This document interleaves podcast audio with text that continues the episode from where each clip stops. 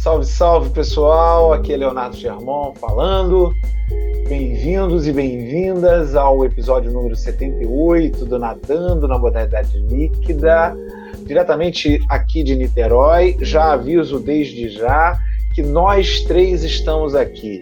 Aí você vai perguntar quem são nós três? Tem convidado? Claro, tem um convidado mais do que especial. Tem eu aqui, é claro, a minha amiga de bancada virtual, porque ainda estamos em pandemia, ainda os números tenham melhorado muito e a vacina tenha progredido, não sem muito atraso, é claro, mas enfim, finalmente estamos, parece, é, andando para o fim disso tudo. E além de a minha amiga Karine Aragão, que está aqui comigo, temos também o nosso amigo, tem que perguntar o nome dele, o rapaz que corta a grama aqui do condomínio, que ele mais uma vez está fazendo uma pontinha aí. Então, se você ouvir aí aquele barulhinho gostoso de motorzinho ligado, já sabe que é o amigo da, da cortadora de grama que está ali atuando. Enquanto isso, nós temos aqui nossa amiga, minha amiga querida Karine Aragão.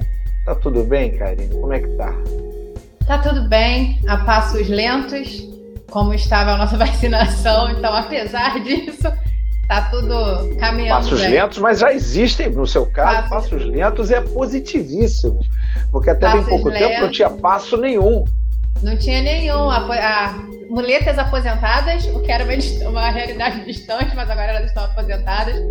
E vamos lembrar que esse nosso convidado especial que está aí cortando a grama perto de vocês estava presente no nosso episódio retrasado também. Isso, então quem acompanha é. a gente já conhece esse personagem do nadando na modernidade é. líquida. E aí, Eu vou conversar nosso... com ele.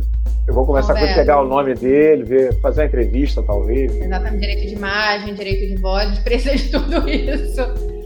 E para quem está acompanhando a gente também aqui em números, nesse nosso episódio 78, nós temos uma perguntinha, vamos pensar sobre uma perguntinha fundamental, eu diria, para esse tempo pandêmico, esse tempo que tende a ir para o fim, para acabar, mas que ainda está aí pertinho da gente. Então a gente vai refletir sobre a urgência da vida e principalmente nessa urgência pensando nesse momento que a gente tem vivido.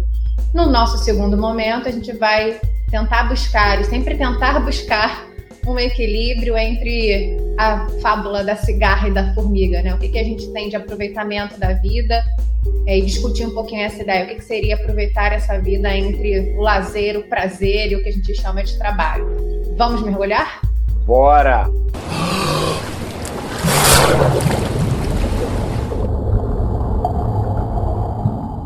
Você falou na introdução sobre esse nosso convidado que está aí cortando a grama. E me veio à cabeça uma ouvinte nossa, que é uma amiga minha também, uma ouvinte constante, que é a Beth Conte, que me emprestou um livro essa semana, que é O Mundo Pós-Pandemia. Eu ainda não terminei de ler, mas é um livro muito interessante, porque ele traz diferentes artigos, né? são muitos artigos curtos, sobre pessoas que pensam o que, que vai ser esse mundo pós-pandemia em diferentes esferas. É, pensam na arte, pensam na política, pensam no direito, pensam na saúde, né? é, entendendo que a gente está nessa crise sanitária. E uma coisa que é comum a todos esses artigos é tentar refletir, mostrar para gente, levantar questionamentos sobre o que, que é experienciar, experimentar, viver uma pandemia. E muitos apontam é, o quanto a gente já esteve mais, quando a gente pensa lá naquela época que a gente tinha 4 mil mortos por dia, mas a gente ainda está nessa, né, nessa atmosfera de morte, o quanto a pandemia trouxe para a gente uma experiência de vulnerabilidade da vida, de precariedade da vida, de fragilidade dessa vida.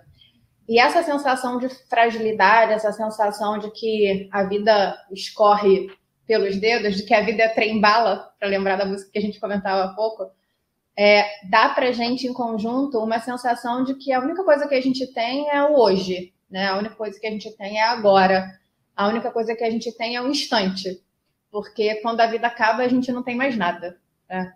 E por mais redundante que seja, acredito que essa percepção de que a vida é finita e que é finita é, é sem nenhum tipo de previsão traz para a gente aliado aquela necessidade que eu diria quase vital de aproveitar a vida. Né? Então, e, e, aproveitar no sentido de, de, ter essa noção de depois não, a gente não sabe, daqui a pouco a gente não sabe. E essa sensação de ter que aproveitar a vida porque ela acaba está misturada com uma certa urgência, né? Você é, é urgente que você viva esse momento porque ele vai acabar. E aí a pergunta para você, filosófica, mas fundamental, eu diria, Leonardo Sherman, é: o quão urgente é essa vida finita? A vida é muito urgente, né? A vida é muito urgente. É, é claro que é importante sempre a gente pensar antes da gente progredir nessas ideias, a vida é muito urgente, pensar em que urgência a gente está falando, né?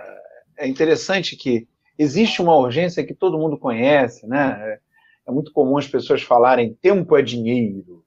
Mas essa, essa visão de que o tempo é dinheiro, primeiro, ela originalmente ela não, não promove urgência, né? Ela originalmente foi criada dentro da ideia de que se você trabalhar bastante e for uma pessoa de rígidos padrões, rígidos valores, padrões morais e valores elevados, você vai ter dinheiro, vai prosperar depois de um determinado tempo. Né? Então, basicamente, é uma, é uma ideia, tempo é dinheiro, muito mais do que ligada à urgência, é ligada à, à vontade da poupança, né, que tanto animou o, as primeiras, os primeiros estágios do capitalismo, é, principalmente aquele, naqueles, naquelas sociedades próximas às áreas de predomínio protestante calvinista.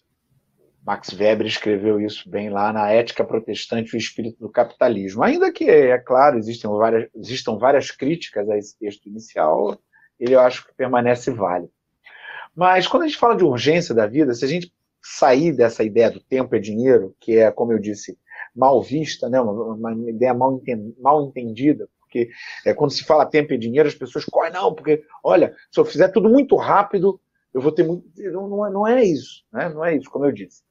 É, e, e, essa urgência também capitalista que veio com a, com a Revolução Industrial, a necessidade de produzir é, numa velocidade cada vez maior, dada, um ritmo dado pelas máquinas, que ele trabalha enquanto é, os outros dormem, né? Isso, né? É, é, tem muito disso, né? Trabalha enquanto os outros dormem, e você amanhã. Vai... É, tem essas frases de efeito. Assim. Pois é. Mas o que a gente está falando aqui é de algo muito mais profundo. Profundo no sentido de primitivo. E eu estou usando aqui a palavra primitivo, é, pensando não em algo ruim, em algo mal acabado, não, pelo contrário, eu estou falando primitivo no sentido de que é um elemento constitutivo da, do, do que está mais dentro de nós, lá do nosso carnegão, do núcleo mais interior de, de todos nós. Né? A gente já conversou aqui, inclusive, no nosso podcast, que os seres humanos têm uma marca em relação aos outros animais. E isso é considerado pelos arqueólogos, pelos paleontólogos, uma grande, um grande sinal de humanização, que é o momento em que o ser humano enterra seus mortos. E por que, que o enterro dos mortos é importante?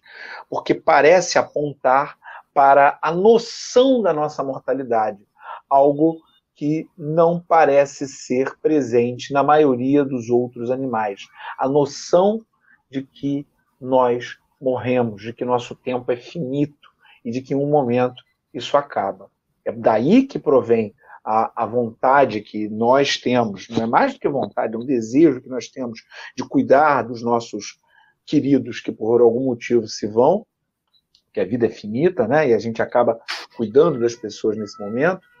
É, é, é daí que provém, por exemplo, boa parte do fenômeno religioso, que cuida disso também né? cuida disso também, desse medo né? do, do, desconhecido. Né? A morte é um grande, a grande desconhecida de todos nós, que paradoxalmente ela é desconhecida, mas ao mesmo tempo ela é tremendamente conhecida, porque é a única certeza que a gente tem nas nossas vidas. Então é dessa urgência que a gente está falando. Né? E a pandemia trouxe uma urgência máxima, porque se por um lado acho que a maioria de nós entende que é necessário se iludir para continuar vivendo? Se iludir de que a morte não está presente o tempo todo, que a gente não tem uma espada de Damocles, né, aquela espada proverbial né, do conto grego, que estaria lá, da, da peça né, de Ésquilo, estaria lá pendurada sobre as nossas cabeças e que pode cair a qualquer segundo. Né? Se, se, a gente começar a pensar nisso é, o tempo todo, a gente não vai conseguir fazer mais nada da nossa vida. A gente não vai conseguir ter nenhum, nem, absolutamente nenhum projeto. Não, tem, não, não há como ter algum projeto se você pensa, pensa nisso o tempo todo. Por outro lado, por outro lado, não, ainda nesse sentido, então a gente se ilude a gente se ilude dentro da crença da nossa própria imortalidade. A gente se ilude mais quando é mais novo, né? É bem comum é, a gente se iludir conforme a gente vai ficando mais velho, as coisas vão acontecendo na nossa vida, a gente acaba, sei lá, vou dar um exemplo hipotético aqui, a gente rola abaixo numa escada. Né? um exemplo hipotético. É um exemplo super hipotético. E se machuca de uma maneira grave, tem que andar de, de, de muleta por aí e tal, e fica meio preocupado, será que eu vou andar de novo? Será que eu não vou andar de novo? Né? Isso já aconteceu comigo, passar por tudo isso, de olhar uma rua muito movimentada, essa cena aconteceu, gente, é, olhar uma rua muito movimentada e pensar assim, eu não consigo chegar do outro lado. Eu não consigo chegar do outro lado. Não, não, o tempo do sinal aberto, fechado, não dava. Ah, será, aí, aí vem aquela dúvida, será que eu vou andar outra vez? Ou será que isso acabou? Será que o corvo Edgar, como diz o, o Chico Salha, o corvo Edgar, claro, falando do Edgar Allan Poe, será que o corvo do Edgar pousou aqui e está me dizendo nunca mais? É e a pandemia. Não, isso e, que você e a, é muito... a pandemia é o corvo Edgar o tempo todo, estragando as nossas ilusões de imortalidade, as nossas ilusões de invulnerabilidade, as nossas ilusões, nós tão cheios de projetos, né, do mundo capitalista, que você vai fazer isso, eu vou fazer aquilo, eu vou fazer aquilo outro, e, e no final das contas, o que a gente está vendo é a morte, a morte o tempo todo, né? É, é, a gente está comemorando uma queda no número de mortes, mas está morrendo aí centenas por dia. Centenas. É uma coisa absurda.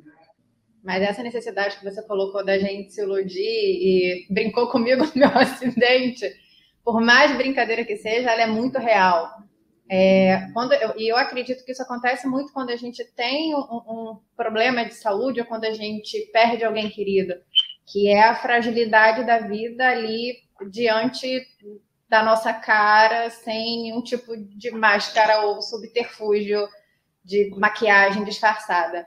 É, e o quanto isso é cansativo, né? É real, porque a vida pode acabar a qualquer instante, mas é muito cansativo, por exemplo, a gente pensar que todo instante pode ser o último. É muito cansativo, por exemplo, a gente estar tá aqui gravando e eu pensar que pode ser que eu não te veja mais, ou pode ser que você não me veja mais. É muito cansativo estar com os meus amigos, com as minhas amigas, estar com a minha mãe, por exemplo, e pensar que quando ela vai à farmácia, pode ser que eu nunca mais a veja. Então, eu acho que essa ilusão que você colocou, ela é uma ilusão que muitas vezes vai, é, é vai tirando a gente desse cansaço, dessa energia muito forte da consciência real de que pode ser, de que pode acabar. E quando a gente tem esse acidente, como eu tive, é, o, o, que eu mais ouvi dos meus médicos, por exemplo, foi poderia ter sido pior, poderia ter sido pior, poderia ter sido pior. Por mais ruim que tivesse sido. Dos seus é... médicos e do seu amigo aqui também. E do meu amigo podcaster. Que comemorou, é. comemorou. Eu, eu, eu, te digo que eu comemorei. Eu falei, pô, ainda bem que foi essa, que foi só isso. É, ainda é? bem que foi só isso. Porque é, é, eu lembro do quanto eu fiquei cansada com tudo, emocionalmente, inclusive, porque é a fragilidade da vida ali estampada dia a dia, né? Desde o momento que eu caí até agora, é aquilo. Você não, eu não planejei sair de casa e cair naquele dia. Meu dia estava todo planejado de outra forma, mas houve ali um imprevisto que jogou na minha cara isso. E, e me, me, a gente está falando desse momento de, né, da vida estampada, da morte em conjunto, porque as duas funcionam em conjunto, estampada ali na cara. Eu lembro que no início do ano, por exemplo, eu fiz um, um um exame. Né? O exame que, que a gente faz, que a mulher faz é, de rotina, ultrassonografia mamária, mamografia, essas coisas. E apareceu um nódulo né? E aí a médica me falou para fazer um outro exame. É, tá tudo bem agora, tá tudo bem. Mas eu lembro do quanto eu, nesse momento que ela falou, pensei assim: nossa, se eu só tiver três meses de vida, né? A gente sabe quando é, a nossa cabeça já funciona muito além das vezes do resultado que a gente pega. E eu pensei assim: se eu só tiver três meses de vida, o que, que eu vou fazer? O que, que é urgente nesses três meses de vida? É, eu vou ler todos os livros que eu quero ler antes de morrer?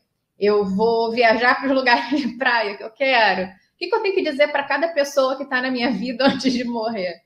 Então, assim, essa, essa, essa como você falou, né? Essa é, é, espada ou, ou, essa pessoa, né? Esse, é, é, essa persona com a foice que a gente tem ali toda hora estampada é, é, muito forte, né? Principalmente quando a gente é colocado nessa fragilidade, nessa sensação de, de que pode acabar a qualquer momento. Eu lembro muito de uma frase que ficou conhecida, que é a do, do Carpe Diem, né? Carpe diem para aqui, carpe diem para lá, vamos aproveitar a vida, a urgência, né? O que, que a gente vai aproveitar agora? E o carpe diem é justamente, é, não é só o carpe diem, ela vem, é, ela é complementar, que a frase toda é carpe diem quão, quão mínimo postero credula, né? Que é colha a vida agora, porque o amanhã é incerto. Então não é um aproveitar a vida loucamente, mas colher a vida hoje porque ela é incerta, né? E, é ter enfim. certeza da, da mortalidade. E aí, é, eu posso aqui levantar uma questão de cunho muito pessoal. Eu tenho vivido os últimos anos em luto. Né? Desde 2017, pelo menos, eu perdi quatro, pelo menos quatro amigos muito próximos, muito próximos. Pessoas com quem eu dividi muitos momentos, é, pessoas que viajamos juntos, ou que trabalhávamos juntos, e que víamos todos os dias, ou que tinha muitas relações e muitos laços. E esse processo é, ficou ainda pior no último ano com a perda do meu pai. É, e só que ele se renova, esse luto se renova a todo momento, porque não tem duas semanas eu fiquei sabendo do falecimento por Covid de uma amiga muito querida do início da minha carreira como professor. É, ela mais velha do que eu, mas muito longe, mas muito longe de estar numa idade em que a gente pudesse dizer que completou a vida, né? Que, que, né? que foi até o finalzinho da vida, muito longe disso, né? É, então, é, esse, esse luto constante transmite a ideia de uma urgência que está muito além disso é, relacionado ao que a gente vai fazer. Ah, eu vou à praia, eu vou... Não, não, não é isso, mas é a possibilidade de aquela vez que você viu aquela pessoa, como você disse da sua mãe, isso é, vale para qualquer coisa, vale para esse podcast, vale para tudo, de ser a última. Amanhã ou depois, tudo pode acabar. Né? Então, a, é, dentro dessa perspectiva, sim, é que a gente é, é, tem uma nova visão sobre a nossa vida. Né? E eu não tenho a menor dúvida de que o primeiro desses impactos, que foi a morte de um amigo muito querido, que eu sei que era seu amigo também, e que foi uma morte absolutamente surpreendente e que impactou a todo mundo que vivia naquele contexto, que é a morte de um professor que trabalhava conosco, muito amigo, o Arthur, é, a gente dividia armário, né? O, o, armário dele era exatamente ao lado do meu. E, e, era alguém com quem eu convivia todos os dias. E é, vê-lo completar o seu aniversário de 40 anos numa cama de CTI e vendo o, todo o desespero é, da, da, da, da, esposa que ele amava e que com, com certeza ela amava muito a ele, eles se amavam, dava para ver que era um casal que tinha muita muita afinidade, né? E, e, e, ver tudo aquilo e viver aquilo tudo foi efetivamente na minha vida um divisor de águas, porque é, foi ali que, que, que o, o, real invadiu a minha vida, a realidade invadiu e disse: olha só, o jeito que você está vivendo até aqui não serve, não serve, né? Você tem uma urgência a dar conta e a urgência é é, onde, quando é que Leonardo vai aparecer na sua vida? Né? Onde, é que, onde é que as suas coisas e o jeito que você é e tal.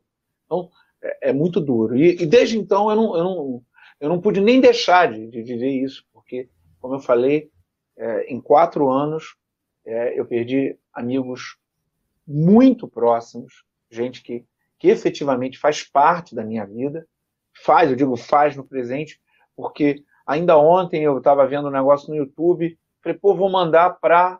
Não vou mandar, porque a pessoa se foi. Né? É, é, algo hoje. Né? Fora, é claro, a perda do meu pai, que eu sou lembrado a todos os momentos, até porque a gente está lá, eu e meu irmão, meu irmão que ouve o canal, hein? Ouve aqui o podcast. Beijo para você, meu irmão, te amo. É, eu e meu irmão estamos lá, limpando as coisas do meu pai e, e, e, jogando fora um monte de coisa que, enfim, que com, com o tempo já, já se desfez e tal. E, e é um processo de luto muito dolorido. É muito dolorido.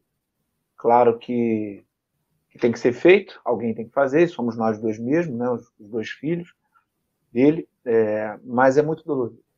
É, pegando o gancho do que você falou, é, fiquei, você falou do Arthur, fiquei um pouco sem, sem, sem gancho agora. Mas, enfim, pegando o gancho, recuperando, pegando o gancho do que você falou. Mas é esse é, mesmo, sou... Karina. Eu sou muito e... profundo, eu sou muito profundo. fica, fica difícil para você depois falar de mim. É, Tem que falar fica antes, difícil, mal, fica perdida, é, é verdade. É, já que você falou que esse Leonardo né, veio a urgência de que esse Leonardo precisava aparecer, vamos pensar em modos de viver como esse Leonardo puder, poderia surgir. Para isso, a gente chama logo nosso querido Drummond. E agora, José? Existe uma fábula famosa atribuída ao Esopo ou ao La Fontaine, que é sobre a cigarra e formiga, né? que é uma, uma fábula usada muito para criança, e assim como vários textos infantis, ela atravessa o nosso universo adulto também, que bota ali em equiparação uma cigarra que só queria cantar no verão e uma formiga que achava que precisava trabalhar. E dando spoiler já lógico aqui, no final a cigarra não tem onde ficar no inverno. Como spoiler, como spoiler, você não vai contar a historinha? Ah, eu tô contando, tô indo pro final. No final, a cigarra não tem, não, que não trabalhou no verão, não tem onde ficar no inverno. E aí ela vai lá pedir refúgio para a formiga, e a formiga toda maravilhosa já que ela trabalhou o verão inteiro para ter a sua casinha, o seu lugarzinho lá no, no inverno. E uma das demandas que a gente pode pegar dessa fábula é justamente pensar, né, em que caminhos de que caminho de vida a gente teria entre essa cigarra que só canta e essa formiga que só trabalha. É, dá para equilibrar uma vida entre a cigarra e a formiga, ser metade cigarra, metade formiga? dá e se dá, como que a gente faz? Resolve para a gente esse problema. É, essa, essa, essa é uma fábula interessante, né? Tem várias versões, a que eu mais gosto é a versão do pica-pau. Então tem uma versão do pica-pau, que o pica-pau está lá e está todo mundo na floresta, é, preparando tudo para o inverno, e o pica-pau está naquela loucura, né, e tal. E aí vem o inverno, ele fica lá cheio de dificuldade. É, é uma história interessante, ainda que muito moralista, né? Porque no final das contas, a, a, essa, essa, essa a maneira como é contada essa história para as crianças é para dizer, olha, não é para você ficar, tem que fazer seus deveres logo, não sei o quê, porque senão depois dá tudo errado. Né? E eu digo que ela é moralista mesmo, no sentido negativo da, da, da questão, é, porque na verdade, trabalhar não, não é interessante. trabalhar não é Muito bom. bom. Trabalhar. Vamos trabalhar não é bom, gente. Vamos, vamos, vamos largar os empregos, vamos, vamos procurar outra coisa mais. Não, não é.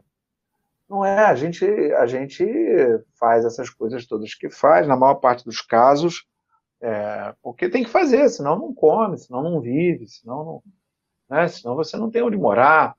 Mas não é bom, não é bom. Não. Então, se eu, teria, se eu tenho que dizer alguma coisa para as pessoas, é, primeiro é que é, fuja dessa, dessa visão cigarra e formiga. Não, não é necessário ser cigarra, tampouco formiga. Mas com relação aos seus afetos, e se dar valor aos afetos for cigarra, seja cigarra. Esqueça formiga totalmente. né? porque, é, de fato, o, o que a gente. É, o, o, essa, essa relação próxima com a morte, que vem do luto, e esse luto que a gente está vivendo em sociedade, né? Não há uma semana desde que a pandemia passou, não há uma única semana desde que a pandemia começou que eu não esteja dando os pêsames para alguém. E na, e na fase lá dos 4 mil, 5 mil, não, 5 mil não chegou não, foram 4 mil. A fase dos 4 mil, 3 mil, 4 mil, chegou a ser todo dia, e às vezes mais uma, de uma vez por dia. E, e, e o, que, o que fica disso? O que fica disso é a necessidade da gente a gente ver os nossos, né? Da gente falar com as nossas pessoas. É, às vezes você tem aí uma pessoa que está te dando bom dia todo dia, dá bom dia para ela. É, o pessoal reclama muito de velhinho que, que fala no WhatsApp, né? Que, bom dia, dá bom dia para a pessoa, dá bom dia para a pessoa, se faz presente. Abre a câmera na hora da sua aula, na hora da sua reunião, abre a câmera, seja presente, esteja presente ali, né? É, é, dá uma ligada para sua mãe, para seu pai, para seu avô, para sua avó, dá uma ligada, seu irmão, manda mensagem. Às vezes eles não vão responder, mas às vezes eles vão, né? Então é isso, é, pode ser a última vez. Né? Então não deixa para depois. Eu lembro bem da minha avó, isso aí eu vou. que também está incluída nessa grande limpeza que eu e meu irmão estamos fazendo lá. Maior, ele apelidou de, da, da maior. Como é a maior limpeza de todas, né? Limpeza, a maior limpeza do mundo. Né? É, que a gente está fazendo, lá tem muita coisa da minha avó também. E, e eu lembro que a minha avó me ligava, ela já estava meio senil, ela me ligava e me contava um monte de história, um monte de história, um monte de história, que eu, inclusive algumas que eu sabia que não eram verdade, ela já estava misturando as histórias todas. Mas eu atendi e ficava com ela uma hora, às vezes. Ela falava, falava, falava, falava, falava, falava, falava. E eu sabia que aquelas eram as últimas vezes. Né? Aquilo não ia acontecer para sempre. Aquilo não, não, não, não ia durar. Aquilo não ia durar. Entendeu? Então, a hora de eu ter a minha avó, e aí eu falava, perguntava um monte de coisa para ela, ela respondia lá, era uma conversa. Você mostrava super... altamente interessado. Fazer... Não, eu, eu era interessado, verdadeiramente interessado. Não nas histórias que ela contava, porque ela contava sempre as mesmas. Mas ali naquelas histórias, às vezes eu conseguia pescar alguma coisinha que ela não tinha me contado ainda. Então era ali que eu perguntava. Eu falava, mas isso aqui? E não sei o que, não sei o que. Onde é que era? Não sei o que. E ela ia falando, porque as coisas mais antigas ela lembrava. Né? É, então, aproveita, gente. Aproveita porque é, não, até tem uma a expressão em inglês, né, que é, que é tomar por garantido, né, na, em inglês, né, tomar por garantido, que eles usam para quando uma pessoa não dá muito valor a outra, né, que é, ah, eu tinha você como garantido, em inglês, né, essa expressão, a gente não usa em português, mas em inglês tem. Mas eu acho uma boa ideia, a gente não tomar nada por garantido, porque não tem nada garantido. Então, é, se você pode fazer alguma coisa boa por você, pelo mundo, pelo, é, atenda aos seus afetos, vá, vá, vá, vá atender hoje, né? Não deixa para amanhã não, porque o amanhã não se sabe. É, e esse é um dilema que a gente passa diariamente, passa com decisões cotidianas, passa com decisões mais amplas, eu digo, por exemplo, às vezes a gente tem a, a nossa a, a, vida acadêmica é uma vida muito que te cobra muito, né? Acho que você desse lado sabe disso, eu e muitos e muitas ouvintes nossas sabem quanto a vida acadêmica cobra. Então, muitas vezes a gente tem uma vontade de, de encontrar amigos, encontrar amigas, principalmente em tempos pré-pandêmicos e pós-pandêmicos, e a gente tem uma atividade para fazer, tem uma aula para montar, como professor, como professora, tem uma aula para montar, e a gente fica nessa indecisão. Eu encontro os meus afetos, como você falou, eu vou, é, é eu escrevo meu artigo, eu monto a minha aula. São decisões cotidianas que a gente tem que ir tomando e sempre a balança indo para um lado e para o outro, né? Eu digo que a balança sempre está em movimento, ela nunca está equilibrada, porque é difícil. Quando a gente pensa ah, eu quero fazer uma viagem esse ano e eu também tenho que guardar dinheiro para minha aposentadoria. Aí você vai nessa. Ah, eu, eu viajo esse ano, esqueço a minha aposentadoria porque eu posso não estar vivo quando eu tiver a idade viva, né? Quando eu tiver a idade para me aposentar. E aí eu gasto dinheiro agora, eu penso, poxa, mas se eu, quando eu tiver idade para me aposentar, eu quero me garantir uma aposentadoria melhor. Então eu deixo de fazer agora para pensar no amanhã. Isso tudo é muito confuso, assim. Eu confesso que para mim é, é, muito confuso. Então eu estou sempre ali tonta entre a cigarra e a formiga. Acho que essa é a palavra. Estou sempre tonta entre a cigarra e a formiga. É, de essa... uma barata tonta, você tá é. uma cigarra ou uma formiga tonta. Exatamente. Estou tonta entre as duas. É, e são, são, decisões difíceis, eu diria, decisões difíceis durante a nossa existência. Existir é difícil, existir é difícil, né? A vida realmente é maravilhosa, mas não é fácil. A vida é ótima, mas dói. É, dói, por exemplo, a gente está chegando ao finalzinho do nosso programa. Ah. Apesar, é, apesar das dores, a gente tem aqui, eu, no caso, hoje, uma pessoa que está controlando o tempo, super controladora. Mas antes do fim, a gente vai para o nosso Data NML. Em relação à nossa pergunta dessa semana, a gente colocou lá no Instagram, pensando no nosso episódio 77 da semana passada, que era sobre quem tem medo de LGBTQIA, a pergunta que nós fizemos. E aí a nossa perguntinha do Instagram foi: Você conhece a teoria queer? A teoria queer foi uma que a gente atravessou aqui nas nossas discussões, a gente comentou um pouquinho sobre ela quando a gente citou a filósofa Judith Butler, tá? É até a sua estada no Brasil, complicada estada no Brasil em 2018. Em relação aos nossos ouvintes, das nossas ouvintes, 56% disseram que sim, que conhecem a teoria queer, e 44% disseram que não. Achei muito legal algumas pessoas comentando que estão estudando na faculdade a teoria queer, né, o quanto a Judith Butler está sendo lida e bastante lida no, nos campos universitários agora. Fiquei feliz com o resultado. E você, Leonardo Germont? Não, não fiquei, não. Tem que ser mais. Tinha que ser 100%, sim. É, não, não, não digo a teoria queer, né? Porque a teoria queer é algo das ciências sociais e é mais para quem está mesmo nesse campo, estudando e tudo mais. É, mas, mas, por outro lado, eu fico pensando que é, é preciso que haja uma popularização maior né, é, da, da, própria teoria queer para fora dos, dos, dos, corredores acadêmicos, né, ou dos grupos de militância, né, dos grupos da, da, da movimentação da luta LGBTQIA+, é, para que a gente possa é, abranger novos grupos da sociedade dentro da luta contra a homofobia, dentro da luta contra todos os preconceitos que ainda são muitos e muito fortes contra a LGBTQIA+. Então, não estou satisfeito, não. Mas penso também que é o seguinte, é, isso veio com muita luta. Né? O movimento é, LGBTQIA+, não é um, um, movimento, na verdade a gente fala movimento, mas na verdade é um conjunto enorme de movimentos. É, luta muito para que o, atingir a quantidade de pessoas, mais da metade ter essa noção. Tudo bem que a gente tem aqui uma audiência muito qualificada, também tem esse detalhe. Será que se fosse para a população em geral, é, esses números seriam os mesmos? Acho que não. A minha, minha aposta é que não. Porque a nossa audiência é realmente é uma audiência maravilhosa, uma audiência espetacular.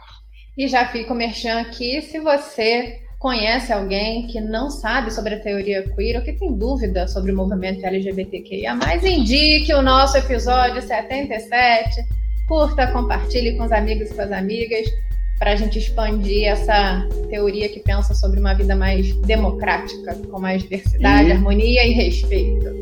E dê o seu dedão positivo aí, se você estiver no YouTube, dá um dedão positivo para a gente, se inscreve e no Spotify, Deezer, Apple Podcasts, Google Podcasts, Castbox ou qualquer outro que você utilize, qualquer outro aplicativo que você utilize para ouvir o nosso podcast, coloque na lista de favoritos, dá essa forcinha para gente. É de graça, o podcast é de graça, mas isso sempre ajuda a nossa divulgação. Queridas e queridas ouvintes, um beijo no coração de vocês, depois desse programa que vocês perceberam bem sensível para gente. E até semana que vem. Semana que vem a gente se encontra de novo. Beijo. Valeu, galera. Vá tomar sua vacina, faz favor, hein? Até semana que vem.